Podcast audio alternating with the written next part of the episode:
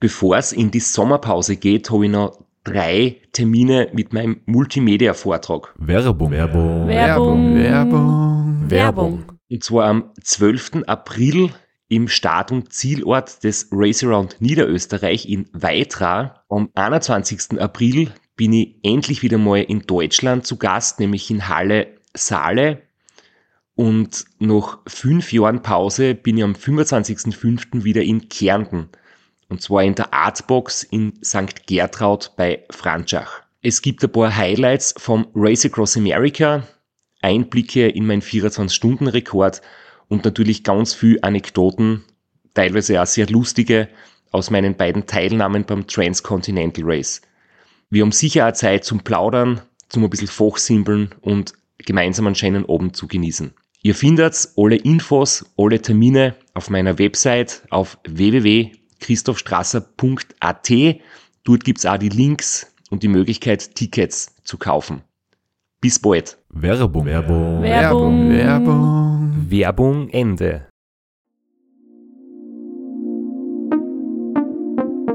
Podcastwerkstatt. Herzlich willkommen bei Sitzfleisch Dem Ultracycling-Podcast, der sich vom schlechten Wetter nicht abhalten lässt. mit Florian Kraschitzer. Und Christoph Strasser.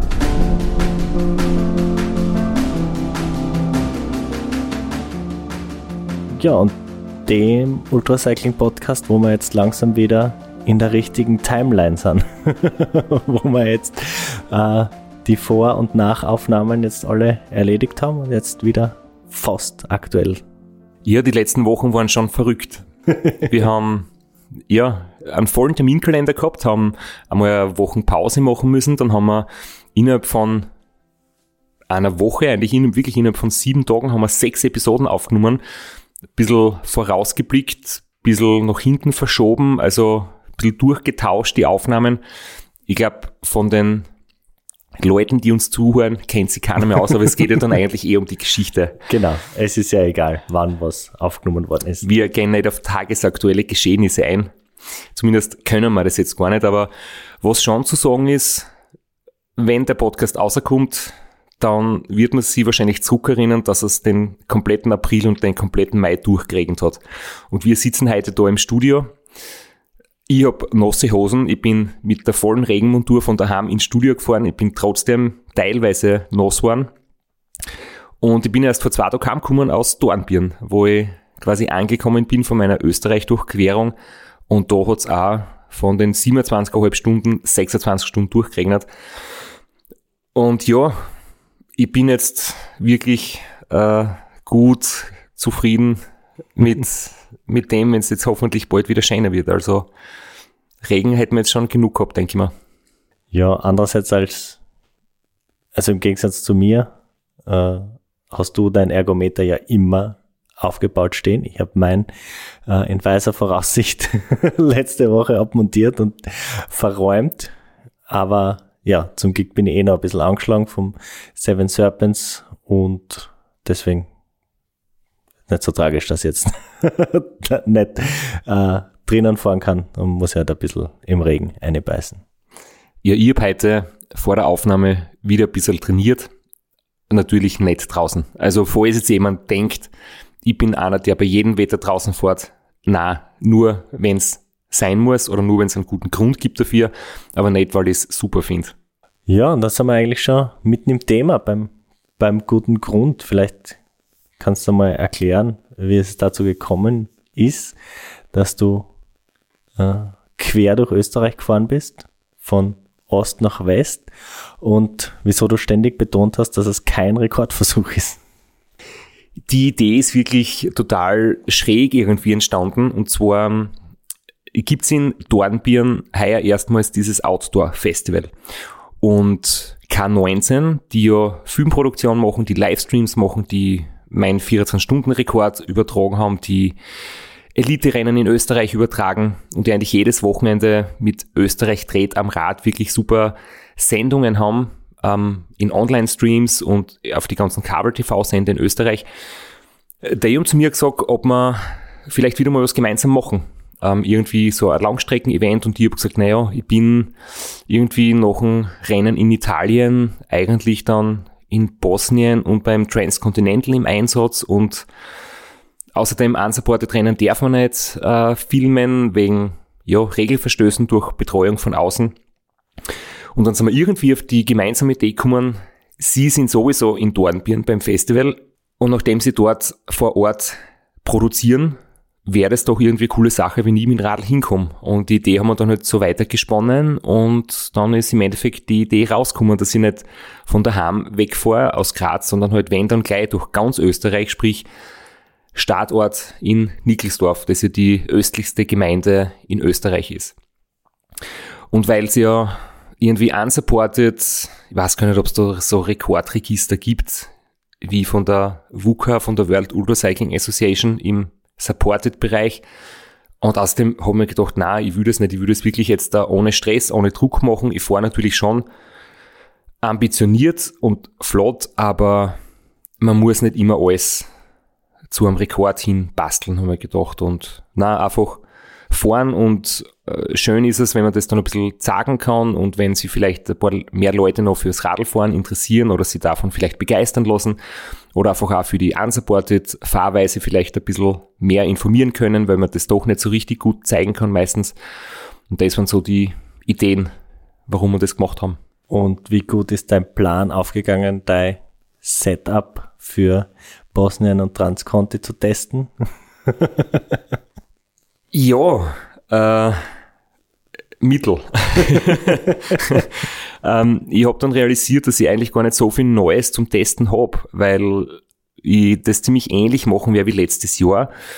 Ich habe möglicherweise dann ein neues Rad oder einen anderen Rahmen, also schon wieder ein S-Works Roubaix, aber mit anderen Komponenten drauf. Das habe ich aber noch nicht bekommen. Das heißt, ich bin wieder mit der SRAM Red gefahren, so wie letztes Jahr.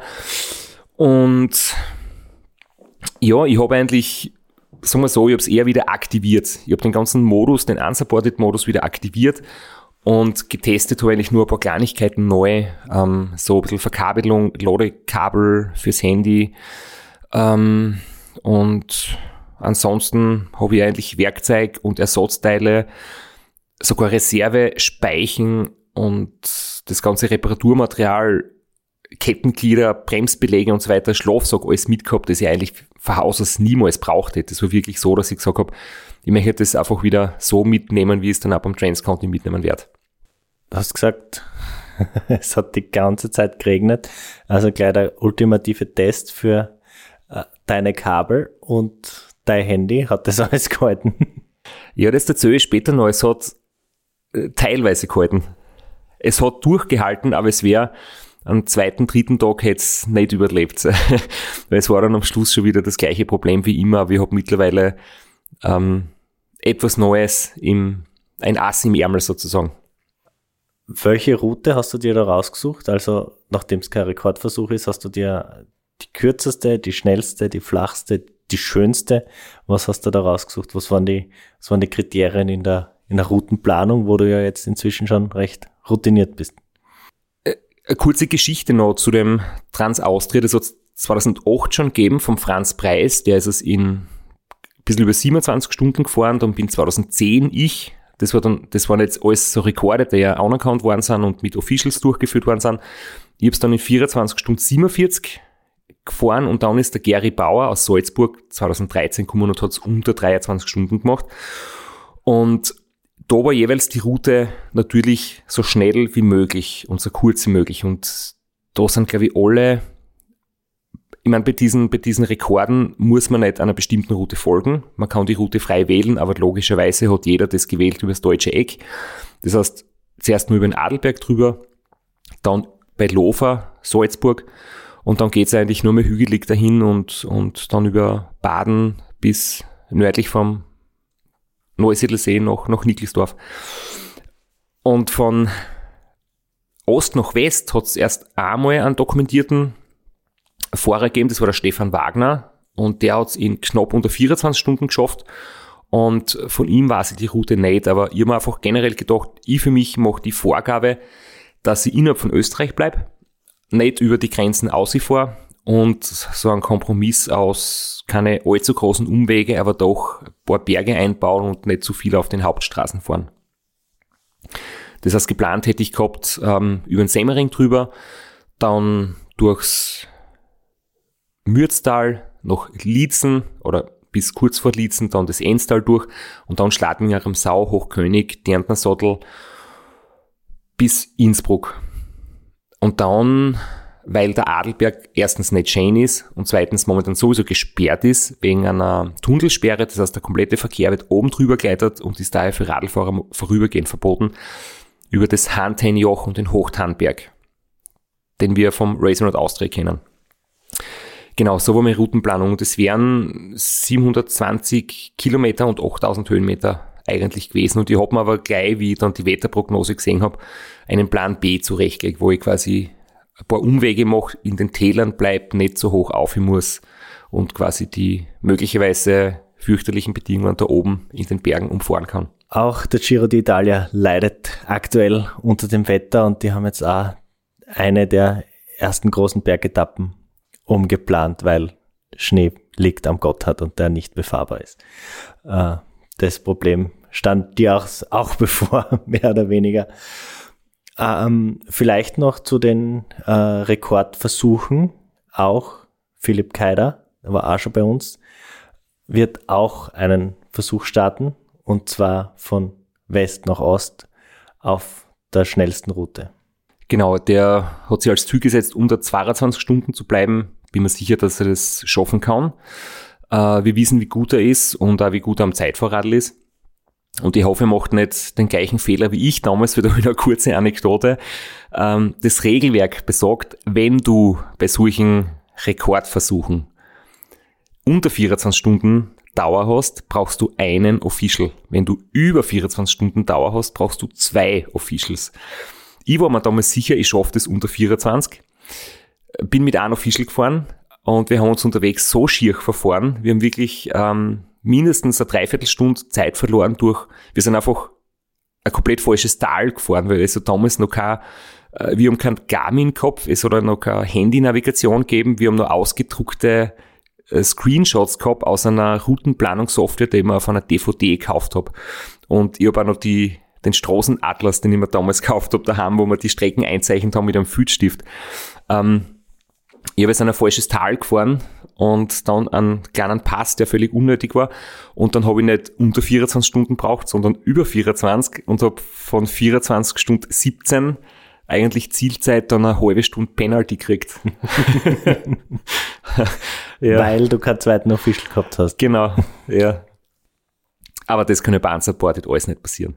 Ja, vor allem wenn es jetzt um nichts geht, jetzt blöd gesagt. Du bist äh, in Niklasdorf gestartet am Freitag um 12 Uhr, Freitag zu Mittag. Hast du jetzt absichtlich Niklasdorf gesagt, weil das ein Witz werden wird später? Äh, na, aber ähm, Nickels, also Nickelsdorf, Nickelsdorf, genau. ja, und ähm, wie man es auf schön österreichisch sagt, Nickelsdorf. Richtig. ja, ich habe ähm, tags davor noch in Wien äh, einen Vortrag gehalten und dann war der Weg nicht so weit. Ich habe dann beim Hessenberger Hannes übernachten können, der der Neusiedlersee-Marathon Veranstalter ist und der Apartments vermietet. Das war dann gleich in der Nähe. Es war eine sehr, sehr feine ähm, Unterkunft. Noch für die letzten Vorbereitungen, alles nochmal einpacken. Und dann sind wir ja in der Früh nach Nickelsdorf gefahren und wie gesagt, äh, das Kamerateam war dann schon startklar ähm, möchte ich nur dazu sagen, rein streng die Unsupported-Regeln sagen natürlich, Kamerateams dürfen beim Rennen nicht dabei sein. Nachdem das kein Rennen war, haben wir gesagt, wir halten uns komplett an die Regeln, mit der Ausnahme, dass ein paar Minuten pro Stunde das Kamerateam in meiner Nähe ist oder ein Stück neben oder hinter mir herfährt, aber sie haben mir weder beim Betreuen geholfen oder mich versorgt oder was für mich irgendwie mitgenommen an Reservegewand oder so. Also das nur so als Info für die Hardcore Unsupported Freaks. Ja, es war nicht Transcontinental Reglement so streng, aber wir haben uns trotzdem einfach aus Prinzip an die Regeln gehalten. Ich muss noch dazu sagen, es war zwölf Tage nach dem Race Across Italy, ähm, natürlich sehr kurz, die Erholungszeit. Ähm, trotzdem waren die Beine wieder gut erholt. Ich war ausgeschlafen, ich war motiviert und trotzdem wäre es natürlich trainingstechnisch besser, wenn da ein bisschen mehr Zeit vergeht. Aber man muss ja auch dann für Strengths County zum Beispiel das Gefühl wieder mal erfahren, dass man quasi, auch wenn man jetzt nicht hundertprozentig frisch ist, trotzdem aufs Radl steigt und fährt. Insofern hat es für, für die Aktion absolut gut passt. Und es gibt ja die Philosophie der Nachbelastung. ja, gut. Aber äh, der Robert Müller wird sagen, das zählt nur am Tag danach und nicht zwölf Tage später ist keine Nachbelastung mehr. Ja, aber jetzt habe ich dann eh wieder länger Zeit für einen neuen Formaufbau. Und dadurch eben das Outdoor-Festival in Dornbirn war und das alles so geplant war, habe ich das jetzt auch nicht verschieben können wegen dem Wetter. Ja, wir sind nach Nickelsdorf gefahren und haben gesagt, wo starten wir eigentlich? Ja, wissen wir auch nicht. Ähm, Gibt es einen Hauptplatz? Dann haben wir schnell geschaut, ja, es gibt eine Kirche, passt. Wir treffen uns bei der Kirche. Und dann halt schnell aussteigen, Regenquant anziehen. Und dann hat der Michi Nussbaumer, der das Race Around Austria organisiert und immer wieder Radrennen kommentiert, äh, mich zum Interview gebeten. Und das haben wir natürlich aufgezeichnet. Genau, ab nach Nickelsdorf. Wir stehen hier vor der, vor der Kirche in Nickelsdorf am äh, östlichen Rand Österreichs und wir werden dann morgen gegen 14 Uhr, glaube ich, in äh, Dornbirn auf der Messe eintreffen. Da freuen wir uns ganz besonders drauf. Christoph Strasser hat sich gerade dick eingepackt, denn ja, Scheibenkleisterwetter. ja, ich habe mir noch äh, ein paar Schichten ähm, mit dazu einpackt, die ich jetzt noch nicht anhabe, weil äh, wer weiß, wie es in der Nacht werden wird. Aber es ist natürlich bei dem Wetter ein bisschen schwierig, richtig zu starten. Also es soll irgendwie wasserdicht sein. Ich habe den alten Trick genommen, Plastiksackerl über die Schuhe, ähm, zwischen Überschuh und Schuh, weil damit die Zechen hoffentlich trocken bleiben. Ähm, Regenhosen einfach, weil ein nasser Hintern ist sehr ungemütlich und ich hoffe, dass ich dann bald das ein bisschen ausziehen kann. In der Nacht habe ich dann ein dickes Gewand dabei und ja, das Wetter kann schlechter nicht werden. Also schauen wir mal. Sind wir positiv. Dornbirn scheint die Sonne. Reden wir ganz kurz über die Strecke, dass wir das auch wissen. Man kann dich gleich live mitverfolgen. Auf deiner Homepage ist äh, ein Link, äh, wo man genau weiß, wo du bist. Äh, wo geht's jetzt einmal hin? Was ist grob der Plan? Also ganz grob wird so sein, dass ich jetzt äh, quasi über Neusiedl fahre, dann Wiener Neustadt bis zum Semmering, dann in der Steiermark quasi kenne ich mich gut aus, da fahre ich durchs Mürztal bis nach Leoben, dann äh, nach Liezen, nach Norden und dann ist noch die Variante offen, ob man quasi durchs Enstal fahren, über die Ramsau oder unten durch Schladming. Das hängt ein bisschen vom Wetter ab. Und ebenso ist es dann offen, ob ich quasi von Bischofshofen über den Pfützen und Lerntner Sattel fahre oder unten durch Schwarzachtal, je nach Wetter. Und in Vorarlberg ebenso offen, schön wäre gewesen Hantenjoch und Hochtanberg. Da ist jetzt gerade noch Schneesperre gewesen. Und der Adelberg ist, ist auch noch fraglich, ob man da drüber darf. Also das werden wir unterwegs entscheiden, aber das gehört beim Unsupported Fahren ein bisschen dazu, dass man hin und wieder die Route sogar selbst irgendwie umplanen muss unterwegs. Es gibt viele Hindernisse auf dem Weg nach Dornbirn, aber für dich ist es eine super Trainingsfahrt, eine super Vorbereitungsfahrt auch für das Transcontinental Race. Ich glaube, schauen wir auf die Uhr, es ist schon fünf nach zehn, wir sind schon fünf Minuten überzeitig, was bei diesem Projekt ja eigentlich nicht so tragisch ist. Äh, es kann trotzdem losgehen. Ich denke, es kann losgehen. Ich glaube, dir ist noch köter als mir, wenn ich diese anschaue. Aber nein, ich, ich glaube, es ist gescheiter, wir starten, weil dann kommen in Bewegung und dann ist man nicht mehr so kalt. So machen wir es. Also, Christoph Strasser rauf auf äh, den äh, Tradisel, auf den Tom Turbo, der ausgerüstet ist, äh, ja, für ganz, ganz äh, viele äh, Eventualitäten. Und in diesem Sinne dürfen wir sagen, es geht los. Christoph, alles Gute. Wir sehen uns spätestens in Dornbirn und wir werden dich auf der Strecke verfolgen. Los geht's, alles Gute. Jetzt hast du in Italien dein zweites Hirnkondom kriegt. Ähm, hast du es nicht, das hast du nicht benutzt? Es war wirklich witzig. Ich hab einige, also ich glaube zehn Leute haben mir sicher geschrieben auf Instagram, warum ich kein Helmkondom auf habe und warum mein Race Across Italy Helmkondom ist. Und äh, ich muss halt echt sagen, das ist, das ist was für Fortgeschrittene. Ich fühle mich absolut noch nicht bereit für Helmkondome. Da muss ich noch ein bisschen reifen.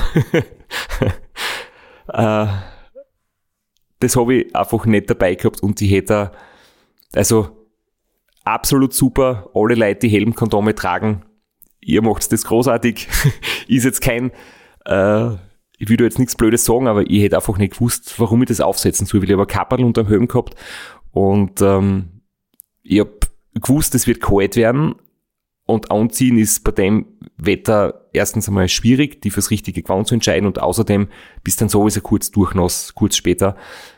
Ähm, aber der Kopf ist irgendwie das, wo ich mir am wenigsten Sorgen mache. Die Finger, die Füße, der Hintern, äh, dass man sie vielleicht verkühlt, weil es auf der Brust kalt wird auf Dauer. Aber ja, nasse Haar hätten wir jetzt nicht so vor, vor Angst irgendwie schlecht schlafen lassen die Nacht davor. Du lachst übers Helm Helmkondom und wir sitzen uns da jetzt gegenüber. Du bist komplett durchnass. Ich bin trocken, weil ich bin mit dem Poncho hergefahren. Also das wäre vielleicht dann noch ein Step drüber. Es wäre nicht wahnsinnig aero, aber da bleiben auch die Oberschenkel nass. Ah, trocken. ja, das ist definitiv gute Idee. Also das, wenn es wieder so ein Wetter gibt, äh, auf jeden Fall eine gute Idee. Wir haben nur fünf Minuten Verspätung gehabt beim Start, ähm, was eigentlich auch keine Rolle gespielt hat, ob es jetzt Punkt 10 Uhr ist oder fünf nach 10. Aber ich habe halt wirklich irgendwie nicht genau gewusst, wie das mit dem Quant werden wird. Ich habe da die, die, zum Beispiel das mit dem Plastiksackerl, also einfach so, äh, die, die was in der Obst- und Gemüseabteilung gibt, zwischen Schuhe und Überschuhe drüber gehabt und haben gedacht, das hilft ein bisschen. Es hat dann halt, ja, acht Minuten dauert statt sechs Minuten, bis ich durchnass war. Weil es hat wirklich, es hat wirklich nicht geregnet, es hat geschüttet am Start. Und die Prognose war eigentlich so, dass es noch ein paar Stunden aufhören sollte und dann eine trockene Nacht und ein trockener zweiter Tag wird. Es war die ganze Woche schon schlecht angesagt, aber so kurz davor hat es eigentlich ausgeschaut, dass es sich doch jetzt bessern sollte. Und jetzt haben wir gedacht, ein paar Stunden durchbeißen und dann wird's schön. Es waren dann eh ein paar Stunden. Es waren halt 26 Stunden, sind auch nur ein paar Stunden. ja. Was ich dann gleich noch im Start noch gemacht habe, ist den Garmin Live-Track zu aktivieren. Hast du das schon mal gemacht oder kennst du das? Ich kenne das nicht. Ich, wir haben im Off drüber geredet. Jetzt kenne ich es.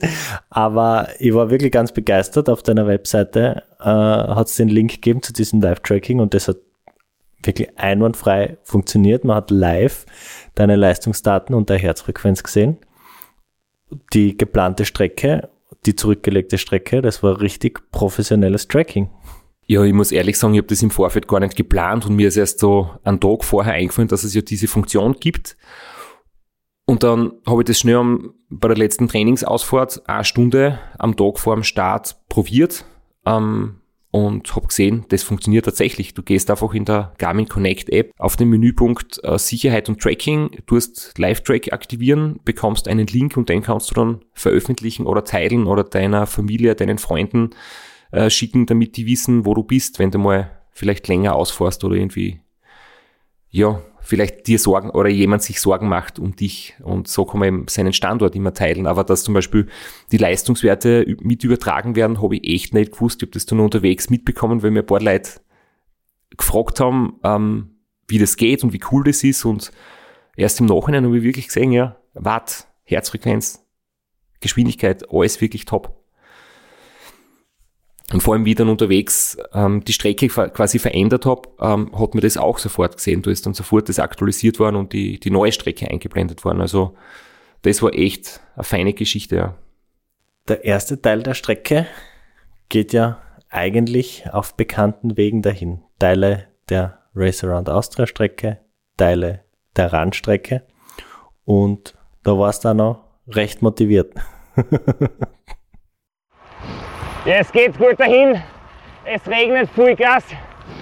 Die Schuhe und die Füße sind waschen nass, das Wasser rinnt oben raus. Aber trotzdem cool, schöne Gegend und äh, macht trotzdem irgendwie Spaß. Trotzdem irgendwie Spaß, zumindest, zumindest etwas. Ja, wenn man weiß, dass es bald zum Regnen aufhören sollte, dann redet man sich ein, dass es, dass man das schnell durchdruckt, die, die Schlechtwetterphase. Und ich habe dann aber bald realisiert, dass sie meine Finger irgendwie ungut anfühlen. Dass sie langsam, also ich bin mit kurzen Handschuhen gestartet ähm, und habe die dicken Neoprenhandschuhe eingesteckt gehabt oder eingepackt gehabt, weil ich mir gedacht habe, die kalt immer auf als Joker für dann, wenn es richtig kalt wird oder wenn es vielleicht noch länger regnet, dass ich da noch was zum Wechseln habe und war wahrscheinlich die eine blöde Idee, mit kurzen Handschuhen zu starten, weil mir ist dann wirklich sehr bald fingerkalt waren und nach zwei Stunden habe ich gesagt, nein, ich muss jetzt Handschuhe tauschen. So kann ich jetzt nicht weiterfahren. Ich habe dann eigentlich meine Finger schon fast nicht mehr gespielt und ich habe dann auch beim Handschuh umziehen gemerkt, ich habe keine Kraft, um also die Handschuhe auszuziehen, ja, aber dann die Regenjacken zuzumachen. Ich habe dann aber die Regenjacken gewechselt und die dickere anzogen. Und vor allem, ich bin nicht mehr in die Neoprenhandschuhe reingekommen. Die sind ja recht ähm, ein bisschen schwergängig. Gerade wenn man sie das erste Mal anzieht. Du hast aufgeweichte Haut. Vor allem, wenn man nasse, nasse Haut hat, dann ist das Neopren extrem klebrig, dann ist es richtig schwierig.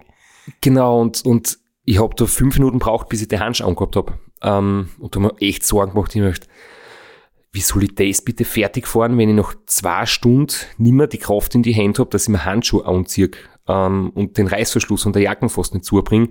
Das wird noch eine brutale Geschichte. Und ich habe mir auch schon überlegt, ähm, wenn ich jetzt ja, in der Steiermark dann aufhört, dann bin ich nicht weit weg von Graz und es wird mir sicher keiner übel nehmen, dass ich bei dem Wetter aufhöre oder das nicht fertig fahre.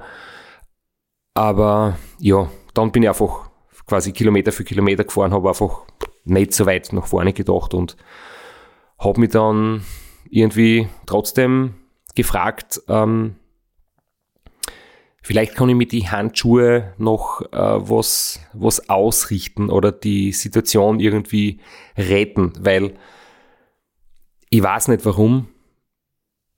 Ich war mir sicher, zwei Handschuhe reichen oder zwei Handschuhe sind einfach das, was man braucht. An drei habe ich einfach nicht gedacht. Ich habe gewusst, zwei Paar Handschuhe. Die Frage ist nur, welche beide.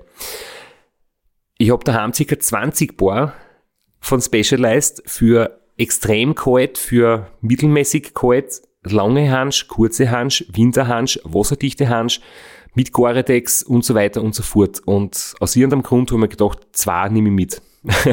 und direkt vor dem Start wäre noch ein drittes Paar in der Hand gehabt und die habe ich dann eigentlich nicht mitgenommen. Ja, das heißt, jetzt habe ich überlegt, kann ich vielleicht jemanden bitten, dass er mir welche nachbringt oder ich habe gewusst, der Philipp Keider kommt an Sprung und fährt ein paar Kilometer mit äh, in Bruck an der Mur. Vielleicht kann ich ihn darum bitten, dass er mir welche mitbringt oder mir welche borgt. Und dann habe ich gedacht, nein, wir sind unsupported unterwegs. Besser gesagt, ich bin unsupported unterwegs und da gehört dazu, dass man solche Sachen einfach sich nicht von außen bringen lässt. Das heißt, dann war eigentlich die Idee, ähm, mir unterwegs irgendwo welche zu kaufen. Und du hast die Strecke an angesprochen. Du kennst dir da recht gut aus bist aus der Gegend, aus der Obersteiermark. Hast du da schon was, was im, im Sinn gehabt oder hast du gedacht, äh, man fährt drauf los und dann sieht man eine Reklame und dann denkt man sich, ah, da fahre ich nicht zu. Ja, es war tatsächlich so, ich bin am Semmering aufgefahren und habe mir überlegt, in Kapfenberg gibt's ein Geschäft, wo ich mein allererstes Rennradl gekauft habe. Das war 2005 ein Simplon damals. Da habe ich, das war fast, fast ein kleines Sponsoring, da habe ich irgendwie 30% Rabatt gekriegt, weil ich schon ein, zwei gute Erfolge gehabt habe oder ein paar, sagen wir mal, nicht so schlechte Platzierungen bei meinen ersten 24-Stunden-Rennen. Und da habe ich ein bisschen einen besseren Preis gekriegt, bevor dann meine Specialized-Ära quasi angefangen hat. Und in Kapfenberg habe ich gewusst, ich habe mir dort das Radl geholt damals und dort gibt's Radzubehör und alles Mögliche. Hat dann aber nicht so wirklich gestimmt, weil bei dem Geschäft ist mittlerweile Motorradfahren angesagt und da hat es eben keine Radlhansch gegeben und, und das war dann einmal der erste Misserfolg und ich bin kurz vor Kapfenberg noch beim anderen Sportgeschäft vorbeigefahren, das war direkt an der Straße, da sind heraus gestanden die Ständer mit Bekleidung, mit Opferkauf und so weiter und ich dachte, na, brauche ich nicht, weil ich fahre zu dem Radlgeschäft in Kapfenberg. Gut, Motorradhansch hätte es wahrscheinlich auch dann, oder? bisschen klobig vielleicht, aber. Ja, im Endeffekt habe ich dann auch nicht wirklich was Besseres gefunden. Äh, aber zuerst war halt eine gute Hoffnung, dass es wirklich noch das volle Sortiment gibt an, an Radlhansch für jedes Wetter. Und so habe gedacht, na, ähm, ich fahre dort an dem Geschäft vorbei und das ist auch eine der Lektionen, der jetzt wieder aufgefrischt wurde. Wenn du unsupported fährst und meistens geht es um Dinge wie Essen einkaufen, aber fahr nicht beim Geschäft vorbei, wo es was gibt, weil du weißt nicht, wann das nächste kommt. Ganz genau, ganz wichtige Lektion. Wenn es was gibt, einkaufen und äh, nicht aufs nächste Bessere, Bessere hoffen, weil es gibt selten auch nichts Besseres. Werbung. Werbung. Werbung. Werbung. Werbung. Flo, bist du auch schon so aufgeregt, wenn du an den April denkst? Jedenfalls, äh, wenn du das gleiche meinst wie ich, dann bin ich schon sehr voller freudiger Erwartung. voriges Jahr haben wir erstmals einen Live-Podcast gehabt und weil das einfach so ein super schöner Abend war, werden wir das wiederholen. Und zwar dieses Mal im Zuge des Neusiedlersee Radmarathons in Mörbisch. Ja, und zwar werden wir uns am Freitag, dem 19.04. im Strandhaus Mörbisch die Ehre geben und mit einem unglaublichen Überraschungsgast äh, einen Live-Podcast aufnehmen. Also allein schon wegen dem Gast bin ich so nervös. Ich hoffe, dass du nicht dich ins Publikum setzt äh, und zuhören wirst, aber ich muss sagen, der, der Gast ist wirklich grandios und ich würde sagen, wir huchen einfach einmal, was er zu dem Ganzen sagt. Hallo, Johnny Holland hier. Heute stehe ich natürlich wieder am Start beim Neusiedlersee Radmarathon. Immer ein Highlight des Jahres. Nebenbei bin ich all live beim Podcast beim Neusiedler Radmarathon. Es wird mich natürlich riesig freuen, wenn ihr live dabei seid und dass wir vielleicht kurz über ein paar Höhepunkte aus meiner Karriere reden können. Sehen wir uns dann. Wer die legendäre Stimme noch nicht erkannt hat, das war Johnny Hogerland, legendärer Fahrradprofi und Pensionsbetreiber in Kärnten. Ja, und noch unter anderem dreimaliger Teilnahme oder Finish bei der Tour de France, jetzt auch im, in der Radmarathon-Szene sehr erfolgreich und sehr umtriebig. Und ja, wir freuen uns sehr, dass wir mit ihm äh, den Abend gestalten können. Und natürlich haben wir auch was zu gewinnen. Und zwar gibt es für zwei Personen jeweils ein Ticket und einen Startplatz für entweder Zeitfahren oder Radmarathon. Zeitfahren ist am Samstag, Radmarathon am Sonntag. Das heißt, es sind zwei Tickets, zwei Startplätze und gewinnen tun die, die folgende Frage richtig beantworten. Wie viele Tage ist Johnny Hogerland bei der Tour de France 2011 im rot-weiß gepunkteten Bergtrikot unterwegs gewesen? Schickt uns eine E-Mail an sitzfleisch.christophstrasser.at. Wir freuen uns auf eure Teilnahme, wir freuen uns auf äh, den Live-Podcast im Strandhaus und vor allem auf unsere Teilnahme, weil wir beide haben auch eine Startnummer und werden Samstag beim Zeitfahren dabei sein. Ja, und werden uns wieder mal mit den Besten der Szene messen. Du wahrscheinlich ein bisschen kompetitiver als ich, aber ich freue mich immer wieder, wenn ich mir aufs Zeitfahrrad setzen kann. Heuer bin ich ohne Scheibe am Start, weil du meine Scheibe ja verkauft hast. Vielleicht können wir noch in der Leihgeschäft einfällen. Werbung. Werbung. Werbung. Werbung. Werbung Ende. Ja, auf jeden Fall war dann, ähm, da bei Kapfenberg war es vorübergehend einmal nicht geregnet für die, fürs erste Mal 30 Minuten Regenpause. Dann haben wir schon gedacht, vielleicht brauche ich doch keine Hansch. Aber dann bin ich in Le oben angekommen und bin dann dort in ein Geschäft gegangen, weil in Leoben habe ich ein paar Jahre gewohnt, da habe ich auch genau gewusst, was es Sportgeschäfte gibt und nachdem es in Kapfenberg nichts gegeben hat, habe ich gewusst, Leoben vielleicht meine letzte Chance, weil da ist dann auch schon bald 18 Uhr geworden. Und äh, das Lustige war halt, dass mir das zuerst fast ein bisschen unangenehm war. Jetzt wäre wieder die Zeit gewesen, wo mich das Kamerateam kurz besucht und ich gedacht, jetzt sieht jeder, der da zuschaut, wie schlecht ich mich vorbereitet habe, dass ich keine Handschmied habe, das ist super peinlich. Aber im Endeffekt war das dann eine super lustige Geschichte, weil sie haben dann ähm, mich quasi beim Einkaufen begleitet und das ist gefilmt worden und ähm, da habe ich den, den Ausschnitt im zehn Stunden langen Livestream gesucht und gefunden. Wobei wir jetzt zuerst ein bisschen im Christa Strasser beim Handschuhe kaufen zusehen. Genau, wir schalten da gleich rein. Wir sehen ihn schon, wie er da hektisch durch ein Geschäft läuft. Da, das ist jetzt nicht der entspannte Shopping-Samstag, sondern da geht es jetzt wirklich darum, zackig die passenden Handschuhe zu finden. Und er hat sie schon. Ja, drum ein, denke ich. mal. Ja, ein. Du im Einsatz, ja, weil man denkt, normal müssten sie ja schon weiter sein, oder nicht? Nein.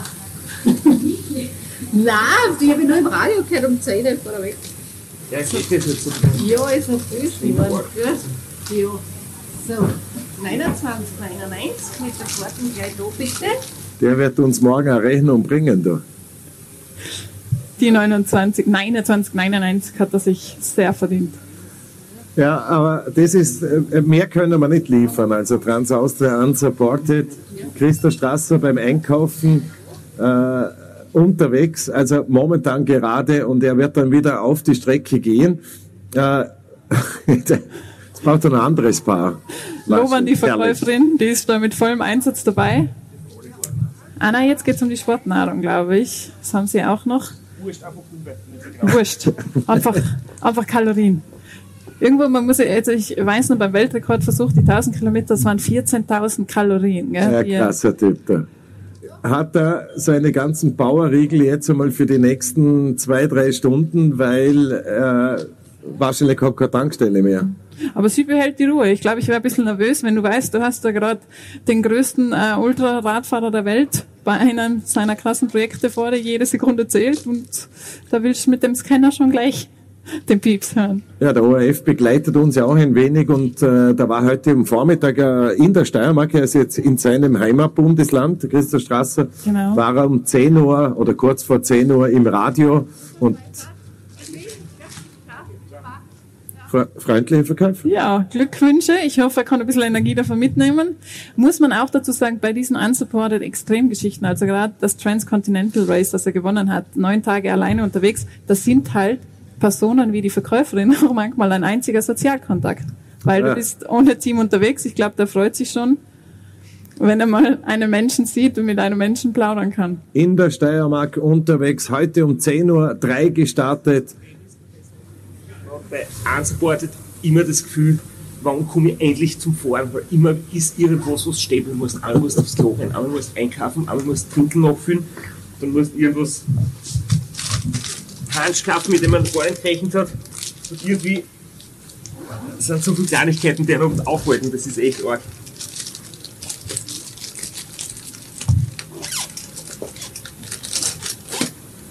So, weiter geht's. Zack, die Riegel einfach in die Jacke gestopft. Unglaublich. Äh, äh, Alles wurscht. Hauptsache er kommt an, an, an sein Equipment. Ja, und erstmals dürfen wir wirklich quasi hautnah auch liefern, wie so ein Transaustria unsupported vonstatten geht, weil unser Kameramann muss jetzt wieder ins Auto steigen. Der Michael Nussbaumer fährt Ihnen wieder nach, dann kann er nochmal einen Stick dann machen. Na, ich wollte sagen, um 10 Uhr gestartet, mittlerweile über 200 Kilometer absolviert. Er ist von Burgenland über Niederösterreich mittlerweile in der Steiermark gelandet wieder. Äh, Und jetzt geht's dann weiter. Ja, eigentlich schon, jetzt schon eine hochkarätige Leistung und sehr, sehr, sehr viele Kilometer, aber er hat ja erst noch die Nacht vor sich und äh, ja, es sind noch einige Stunden und einige Kilometer, also 500 Kilometer und mehr hat er noch, aber ja, ich find's total spannend, ihm zuzuschauen und ihn eben so zu sehen, also Traumhaft.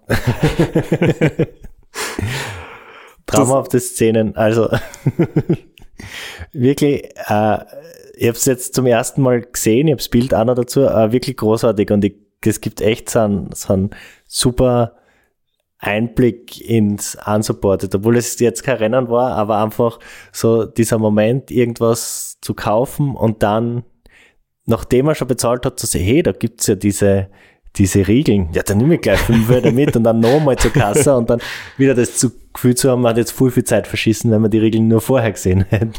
Ja, vor allem waren das Peroton-Riegel und äh, die kenne ich ja ganz gut, weil ich habe sowieso alle Sachen von Peroton und so habe ich gedacht, das kann ich mir jetzt nicht entgehen lassen, weil dieses Tankstellen-Junkfood wird es eh später wieder geben und die Chance muss ich jetzt gleich nutzen. Ähm, und was auch so lustig war, die Verkäuferin hat zu mir gesagt, quasi, ich müsste eigentlich schon weiter sein und ich habe das einfach nur nicht gefunden, dass sie überhaupt Bescheid weiß. Also ich meine, die hat das in dem Radio gehört und das hat irgendwie einfach gesagt, wie viele Leute wirklich davon Bescheid gewusst haben. Ja, Radio in unserer Generation ein unterschätztes Medium, aber das erreicht richtig viel Leute. Meine Oma hat auch davon gewusst.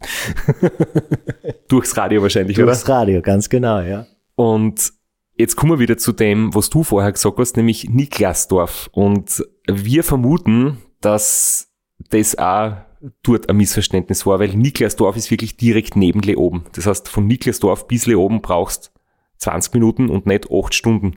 Und ich glaube, deswegen hat sie zu mir gesagt, äh, dass ich eigentlich schon weiter sein soll. Das war jetzt keine Kritik an meiner schlechten Leistung. Oder vielleicht doch. Vielleicht hat sie ja gedacht, du fährst von Nickelsdorf. Äh, ah, ein bisschen schneller. Ja, vielleicht war sie ja die Mega-Expertin und so gewusst, eigentlich hätten 10 Watt mehr gehen können. Was ist los? Ja, äh, Niklasdorf ist auch der Punkt, wo wir uns vermeintlich gesehen haben. Also ich habe imaginär zugewunken aus dem Zug. Äh, ich arbeite ja in Leoben, ich habe mein Büro dort und ich habe ein bisschen Live-Tracker geschaut und habe mir gedacht, ja, soll jetzt warten und mir einen Straßenrand stellen und dann haben wir gedacht, ah, 1641, das ist eigentlich mein Zug, das geht sich nicht aus und dann den um 17.30 nehmen, dann bin ich schon später heim, habe gedacht, ah, wurscht, nimm ich, nimm ich den gleichen Zug wie immer und habe da dann imaginär aus dem Zug zugewunken. Du dürft, dürftest ungefähr auf der Höhe Niklasdorf gewesen Ich sein. habe dann deine Nachricht später gesehen. Du hast mir geschrieben, ich soll einmal winken, weil du fährst gerade vorbei, aber ich habe es halt ein bisschen spät gesehen, aber ich nehme es dann nicht übel, dass du nicht zuschauen gekommen bist, weil du kriegst die Geschichte heute unter vier Augen ausführlichst erzählt und es ja, war was soll ich bei dem Sauwetter am Straßenrand stehen? Ja.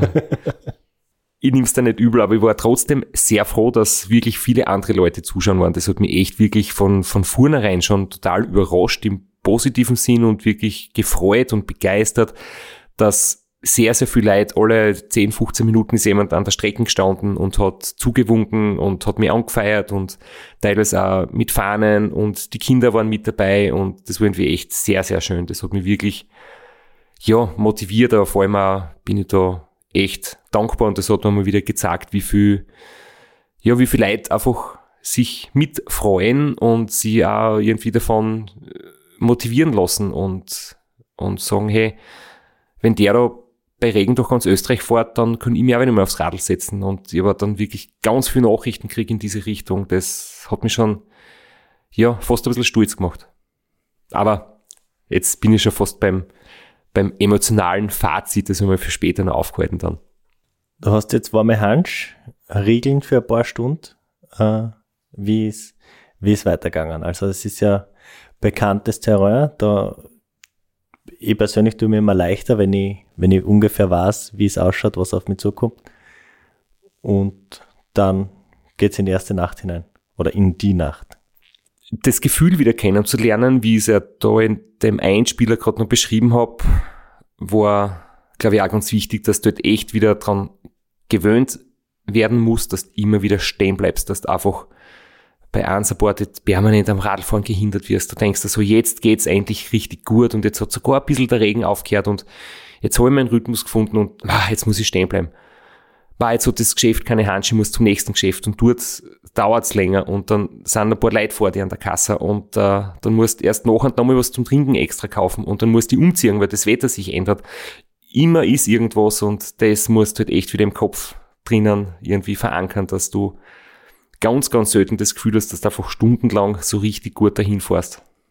Vor allem direkt nach so einem Supported-Rennen mit so einer super Crew, wo du wirklich so gut wie keine Stehzeiten gehabt hast. Ganz genau. Also das ist sicher eins der schwierigsten Sachen, glaube ich, in der Umstellung. Aber nach Leoben, also einfach Kapfenberg, Bruck an der Mur und Leoben, da ist jetzt sehr viel los. Da ist alles recht verbaut und viel Verkehr und ich habe gewusst, nach oben wird es dann wieder ziemlich ruhig. Da ist dann auch von der Zeit her besser. Da sind die meisten Leute nicht mehr unterwegs. Und ja, Trainingsgebiet, quasi mein Zuhause und äh, Richtung Wald am Schoberboss hat es dann richtig zum Gurtruhen angefangen. Und da wäre wieder, immer dann, wenn es gut gegangen ist, ähm, habe ich selbst was aufgenommen. Man sieht da sehr viel Wald und ein bisschen Schoberboss. Da bin ich nämlich gerade. Und Regenjacken ist weg, Regenhosen ist weg. Der Regen ist weg. Jetzt schaut das schon wieder ein bisschen aus nach Radlfahren und nicht mehr wie eine Mischung aus Brems, Fallschirm und Vogelscheichen. Weiter geht's. Verstehst du, was ich da gesagt habe? Ja, ich bin mir sicher, es guter, gibt viele, guter die Witz, das... Guter Witz, Traum, Traum. Nein, man, die das vom Dialekt her nicht verstehen. Ähm, ja gut, nachdem ich selber Steirer bin, ich hab's, ich hab's verstanden. Aber ich war abgelenkt vom guten Witz. Also. ja, ich hab eine halbe Stunde lang überlegt, wie ich das möglichst lustig sagen kann. Vielleicht hätte ich eine Stunde lang überlegen sollen, dann wäre es besser geworden. Ja, ich war sehr zufrieden mit den neuen Handschuhen, muss ich sagen. Ähm, sie waren halt, das Einzige, was die neuen Handschuhe kennen haben, war, sie waren trocken. Sie waren sonst ein kompletter Fehlkauf. Also ich würde sofort Einspruch erheben, weil es war wirklich es hat dort keine, kein gutes Angebot mehr gegeben. Es war ja auch schon Saisonausverkauf und so. Das heißt, es wird eigentlich nur mehr die Sommerhandschuhe geben und das waren auch welche, die haben überhaupt keine Polsterung gehabt. Das war einfach wie ein Arbeitshandschuh. Eine Lederfläche innen und außen so ein dünner Stoff. Ähm, aber sie haben halt kurzfristig einen Zweck erfüllt, weil halt das Problem ist bei Neoprenhandschuhen, wenn du sie lang anhast im Regen, ist es super. Sie sind dann irgendwann feucht und bleiben innen feucht, aber sie wärmen sich richtig an nur sie trocknen halt ewig lang nicht auf. Das ist das einzige Problem. Das heißt, da habe ich dann diese neuen Handschuhe angezogen. Ähm, aber es hat nicht viel gebracht, außer dass halt ein bisschen ein Windschutz ist es im Prinzip. Ich habe genau im gleichen Sportgeschäft auch schon mal einen Fehlkauf getätigt. ich versuche ja hin und wieder äh, mit dem Rad von Leoben heim zu pendeln und einmal habe ich mich wild verschätzt, was die Temperatur angeht. Und dann habe ich wirklich eine Haube braucht, so eine Unterhelmhaube für die Ohren. Und hat es auch nicht viel Auswahl gegeben. Äh, habe eine gekauft und die habe ich seither auch nur das, den habe ich seither nie mehr angehabt, weil sie ständig raufgerutscht ist über die Ohren. Also, es war, die Stirn war warm, aber dafür, wo ich sie eigentlich gekauft habe, die Ohren waren sie nicht warm. Sie waren einfach äh, Spur zu klein, der, Gummizug war nicht elastisch genug und sie sind ständig raufgerutscht. Äh, ich habe sie immer noch, die habe aber nicht mehr benutzt. Ja, und vor allem die, also jetzt keine Kritik an den Handschuhen oder am Sportgeschäft, aber es war einfach im Mai findest du halt Sommerbekleidung und keine Winterbekleidung mehr. Und ich habe gewusst, ich muss den nehmen, weil sonst kriege ich gar keine mehr. Es war dann eh bald hinfällig, weil es hat kurz danach wieder zum Regnen angefangen. Ähm, und dann habe ich bald wieder die nassen Neoprenhandschuhe angezogen, die beim zweiten Mal anziehen natürlich wesentlich einfacher gehen, weil sie schon irgendwie rutschig und, und gut eintragen sind. Äh, ja, das heißt, das war die zweite kurze Regenpause von, von etwa 30 Minuten. Aber trotzdem, die Fahrt im Regen war dann nicht so schlimm, weil es ist dann auch nicht mehr so kalt geworden, es hat nicht mehr so stark geregnet und durchs Enstal durch habe ich dann auch wieder ein bisschen Begleitung gehabt von der Karina Schrempf. Das war wirklich, wirklich super. Die hat eigentlich schon genug Podcast-Fame, aber wir, können ja trotzdem noch, äh, noch mehr geben. Die war jetzt vor kurzem im Besenwagen, sie ist World Tour Profi bei, äh, beim Damenteam von äh, Phoenix de Koenig oder ja, ich glaube, oder de Koenig Phoenix irgendeine Kombination aus den zwei Wörtern. Und ja, hoher Besuch sozusagen für dich. Es war absolut nett, ja, mit ihr ein Stück gemeinsam zu fahren und, und sie hat wirklich gesagt, für sie ist das ganz normal, dass sie spät am Abend oder bei jedem Wetter trainiert, weil bevor sie Profi geworden ist, und das ist ja seit sehr kurzer Zeit, hat sie normal gearbeitet und immer am Abend trainiert. Das heißt, für sie fast so wie früher, wo sie jeden Tag gefahren ist am Abend und bei jedem Wetter. Und ich denke mir so, hm, ich habe vorher schon irgendwie die Info bekommen, vielleicht wird die Karina auf mich warten irgendwo. Ähm, und ich möchte, die wird sicher nicht warten. Warum soll man im Dunkeln bei Regen mit jemandem Radl fahren gehen? Das ist, sie wird höflich absagen oder einfach nicht kommen. Und dann steht sie trotzdem da und das war natürlich eine sehr, sehr große Freude. Und vor allem ähm, war das dann dort oben ein bisschen eine Passage, wo ich trotz Routenplanung, ich habe jetzt da nicht tagelang investiert, sondern halt ein paar Stunden und ich habe einfach gewusst, dort oben ist es immer ein bisschen schwierig, weil da ist eine riesengroße Bundesstraßen mit sehr viel Verkehr und es gibt teilweise Ausweichstrecken und teilweise nicht wirklich oder man wird halt nicht ganz schlau aus der Routenplanungssoftware und ich bin dort oben noch nie im Leben Radl gefahren, ähm, Richtung Schladming. Deswegen war ich da ganz froh, dass ich quasi das, was ich eh geplant habe, äh, dann noch bestätigt bekommen habe, dass das passt und, und ein paar Meter Begleitung oder ein paar Kilometer Begleitung gehabt habe. Zum Glück sind wir nicht ganz streng, was es unsupported betrifft. Danke für deine Nachsicht.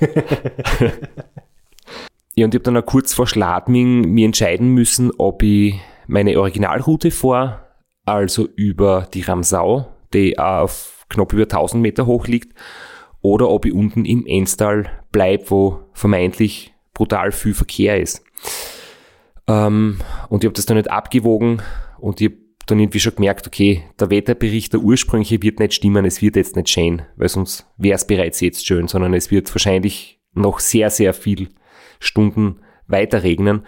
Das heißt, wenn ich jetzt da im bereits dunklen über einen 1000 Meter hohen Berg vor, ähm, bringt es eigentlich langfristig nicht wirklich viel, ähm, weil der Weg ist noch sehr weit. Das war, ich glaube, kurz vor der Hälfte oder circa die Hälfte. Kurz vor der Hälfte war das. Und ich muss mir noch ein paar Körner für den Schluss aufsparen, weil am Schluss kommen drei wirklich schwierige Anstiege. Und deswegen habe ich dann entschieden, quasi, dass ich unten durchfahre im Tal. Und spätestens in Radstadt war dann wahrscheinlich die nächste Entscheidung zu treffen, ob Dirndner Sattel oder nicht.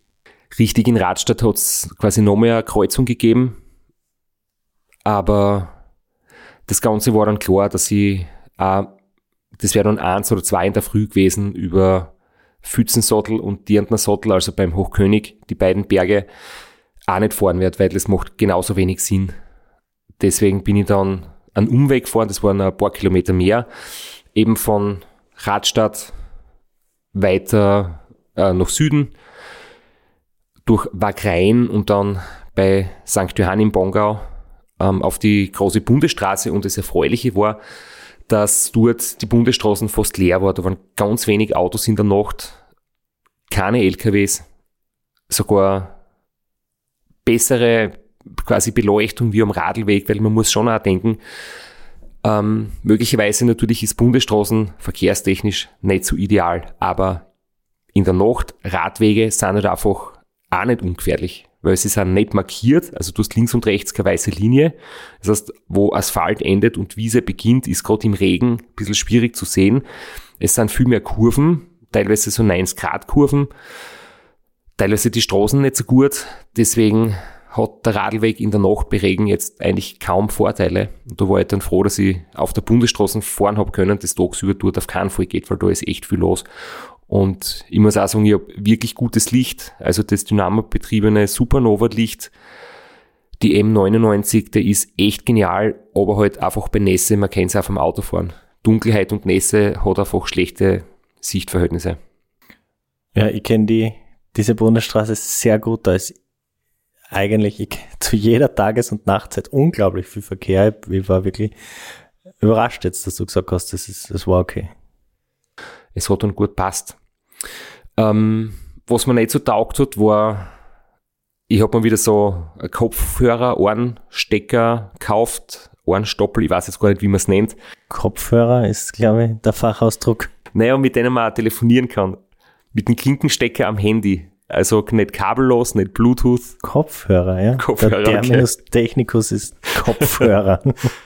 nicht Headset, wenn man auch telefonieren kann damit. Aber man kann auch Headset dazu sagen, ja. Genau, das habe ich mir gekauft, weil die werden regelmäßig kaputt durch den Regen. Und jetzt haben wir ein neues gekauft und es passt, das schaut robust aus.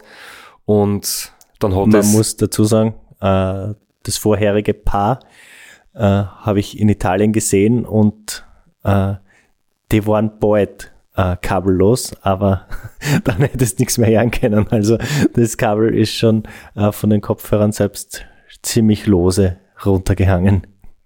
Ja, in Italien habe ich eins gehabt, das schon ein paar Jahre alt ist. Das geht nur mehr zum Hören, da ist das Mikrofon schon kaputt. Ähm, aber ich habe gewusst, dort brauche ich es nicht. Unsupported wollte ich schon die Möglichkeit haben, ähm, was aufzunehmen oder was zu sprechen oder zu telefonieren mit Headset. Und jedenfalls in der Nacht hat es nicht mehr funktioniert. Und ich dachte, Mist, jetzt hat es genau einen halben Tag gehalten. Was für ein Schwachsinn. Ähm, jetzt da bin ich draufgekommen, zwei Tage später, es hat so einen Schieberegler am Kabel, das habe ich überhaupt noch nie gesehen und du kannst quasi wirklich mechanisch auf und abschieben und die Lautstärke einstellen und ich habe es mir halt versehentlich auf leise gestellt, quasi auf lautlos und habe nichts mehr gehört. Das heißt, ich habe die ganze Nacht und auf das habe ich mich echt gefreut, keine Musik hören können, weil die Kopfhörer nicht funktioniert haben. Und ich habe dann zwei Lira, ich habe mir wirklich zwei Lira einfach mit dem Handy normal abgespielt für ein bisschen gute Stimmung. Aber gleichzeitig war dann eh das andere Problem, dass halt auch die Stromversorgung wieder eine Challenge war, weil halt im Regen, es hat die ersten paar Stunden trotz Regen funktioniert, Handy zu laden über den Dynamo, aber irgendwann ist dann doch irgendwo Feuchtigkeit reingekommen. Und dann habe ich gewusst, okay, jetzt muss ich schauen, dass zum Telefonieren eventuell und vor allem für den Garmin Live-Track und für die paar Videos, die ich aufgenommen habe unterwegs, einfach noch genug Strom im Handy bleibt und dann war Musik hören eh quasi nicht möglich.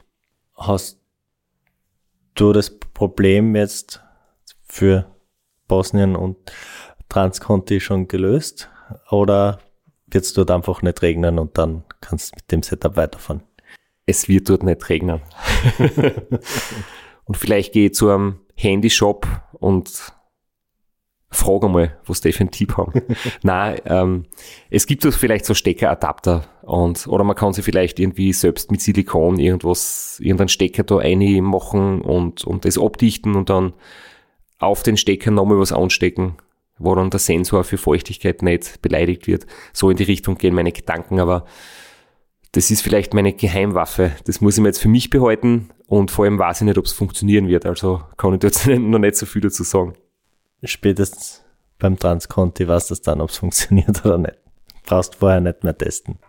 Ja, aber es ist natürlich, die, die Nacht war dann schon auch schwierig, weil ich habe schon das Gefühl, ich bin weniger Watt gefahren als beim Race Across Italy zum Beispiel.